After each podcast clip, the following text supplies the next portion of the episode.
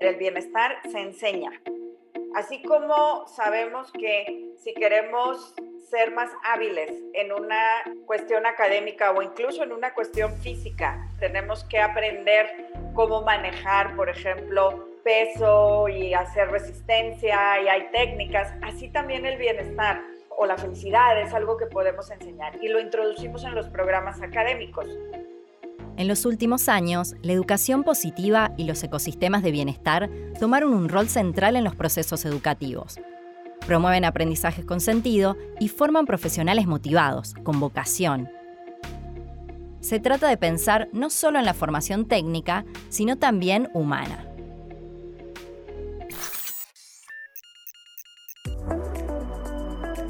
Toma nota. El espacio de Universidad Siglo XXI donde se dice aprendiendo. La educación positiva es poner al mismo nivel de importancia el desarrollo de las competencias académicas o, eh, por ejemplo, en el caso de la educación de nivel licenciatura, de nivel profesional, las competencias profesionales, que las competencias que tienen que ver con el bienestar emocional de la persona, ¿verdad? Que está en el proceso educativo. La que explica el concepto es Rosalinda Adriana Ballesteros Valdés, directora del Instituto de Ciencias del Bienestar y de la Felicidad de la Universidad Tecmilenio.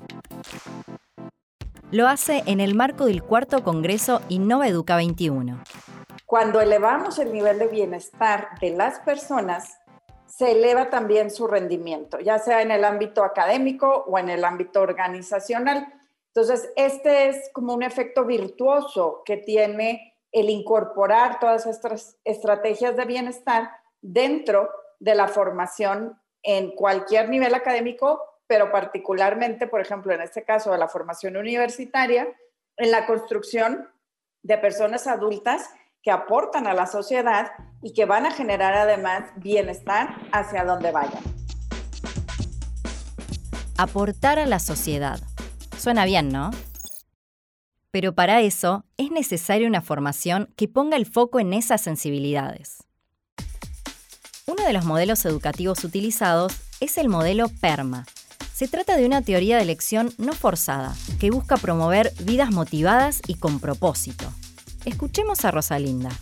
El modelo PERMA lo que habla son de cinco elementos diferenciados que al tenerlos en nuestra vida, las personas nos sentimos que nuestra vida es una vida agradable, primero que nada, que aquí es donde entran las emociones positivas, una vida involucrada, una vida que nos genera un interés en estar haciendo lo que estamos haciendo y una vida con propósito, una vida que evaluamos que vale la pena vivirse. Y en nuestro modelo se aterriza en un propósito de vida que cada estudiante decreta, escribe y sobre cuál trabaja para nosotros, el propósito de vida de cada estudiante va al centro de todo nuestro ecosistema y el sentido del logro.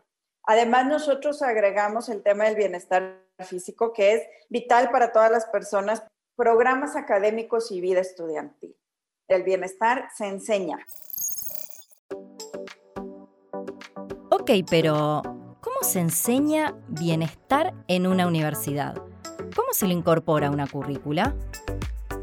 Rosalinda cuenta la experiencia en el instituto que ella misma dirige en México. Cuando experimentamos una emoción agradable como la gratitud, la diversión, la alegría, serenidad, de estas emociones positivas que se han estudiado por Bárbara Fredrickson y otros psicólogos también, nuestra mente se abre nuestra mente quiere conectar, nuestra mente está más dispuesta a aprender. Y es lo que llama Fredrickson el efecto ampliar y construir. ¿sí? Las emociones positivas amplían nuestra capacidad cognitiva, construyen hacia estas conexiones interpersonales. Un conocimiento nuevo, un aprendizaje nuevo que está basado o acompañado de una emoción positiva va a permanecer más en el tiempo necesitamos promover el trato uno a uno y alcanzar el mayor grado de compromiso posible con los estudiantes. Identificar cuáles son sus características facilita la motivación y potencia sus habilidades.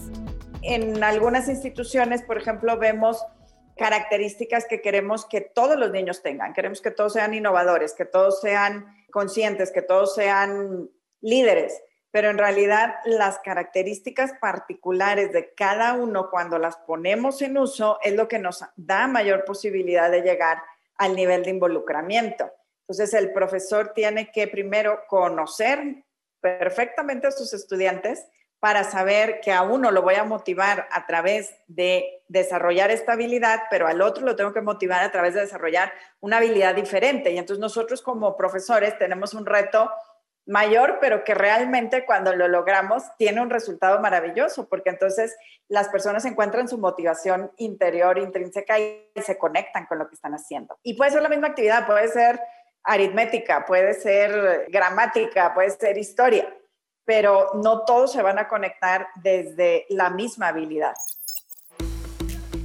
Dentro del programa de la universidad a la que pertenece Rosalinda, Tecmilenio, los estudiantes tienen la posibilidad de elegir las materias que cursan. El objetivo es que escojan qué aporte desean hacer a la sociedad cuando sean profesionales. Hay decisiones que los estudiantes toman a partir de esto que anuncian. También trabajamos con ellos en decir, bueno, si en este momento no estás tan seguro, pero tienes una guía general, cómo tomas estas decisiones y qué sucede si entendemos que en la vida pues somos continuamente aprendedores, aprendedoras y no es lo último que vamos a tener como aprendizaje lo que tengamos en la universidad porque finalmente pues el mundo cambia tan rápido que tenemos que seguir incorporando conocimiento, ¿no? Para quitarle un poco el tema que pudiera haber de, la decisión, ¿no? Y esto lo asociamos al sentido de logro un poco también, porque entonces el plan de vida ya es una forma de aterrizar en el siguiente año, en los siguientes cinco años, qué tengo que hacer para alcanzar esta meta grande, ¿verdad? Esta meta que es el arco que va a guiar toda mi historia como personaje de mi película. Y luego ya hago un plan y en base a ese plan está mi sentido de logro. Si logro el siguiente objetivo y el siguiente objetivo y tengo claridad de estos objetivos. Esto fue Toma Nota, el espacio de universidad siglo XXI donde siempre aprendes algo nuevo. Encontrá más contenidos, tips, curiosidades y entrevistas con especialistas en nuestro canal. Seguinos y recibí las notificaciones de cada nuevo estreno. Dale play a tu formación. Hasta la próxima.